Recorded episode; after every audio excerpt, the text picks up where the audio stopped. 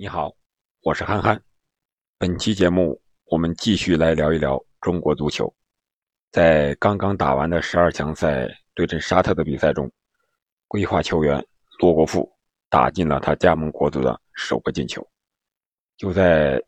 十四日凌晨刚刚结束的英联杯的比赛中，中国女足队员唐佳丽代表热刺首发出场，并打入唯一进球。帮助球队一比零战胜了查尔顿队，这也是唐佳丽加盟英超热刺以来取得的首粒进球。他在所参加的四场比赛中取得了一球两助攻的不俗表现，这也从另一方面证明了他的实力，更证明了中国女足参加奥运会不选唐佳丽是另有原因，把女足。和男足放到一块儿来考虑，我觉得中国足球目前成绩不理想的一个原因就是本土球员不入眼，规划球员不重用。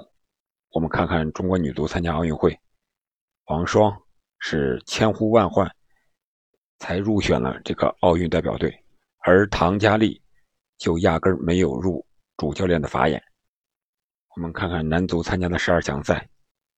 现在规划球员到底水平如何？到底怎么用？能不能一视同仁？成了现在所有球迷甚至是国人讨论的一个热点话题。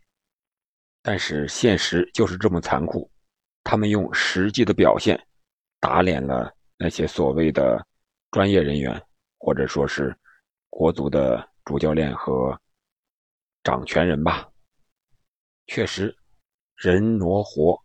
唐佳丽入选不了女足奥运队，但是在英超这样高水平的比赛中，能够连续展示自己的能力。而规划球员洛国富、阿兰和艾克森们，可能是有力无用武之地。他们很想为国效力，很想当成普通的中国球员来上场比赛，但是。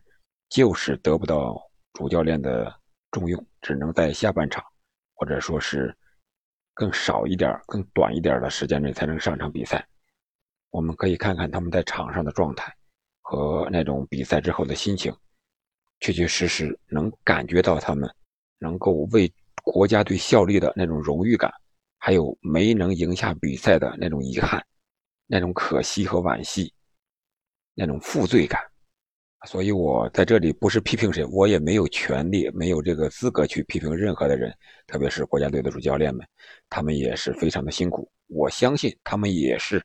为国足好、为球队好，可能是考虑问题的出发点不一样，或者还有他们自己的难处。但是，我非常同意新华社发的一个观点，就是不论是规划的也好，本土的也好，都要一视同仁，能者上，庸者下。这是竞技体育的不变的法则和规律，我们只有遵循这种规律，才能在比赛中取得更好的成绩。关于中国足球，总有说不完的话题，国家队、国足们总是在给我们制造一些说不完的话题。但是不管怎么说吧，我相信所有中国人的心都是为了国足好，为了中国足球能够早日冲出亚洲，走向世界。女足还有女足的任务，男足还有世界杯十二强赛，还有六场比赛没有打。我希望在接下来的比赛中，无论是男足还是女足，都能够按照新华社所说的那样，真正能够让有实力的球员去打比赛，去多打比赛，能够让他们为国效力。好的，本期节目我们就聊这么多，我们下期再见。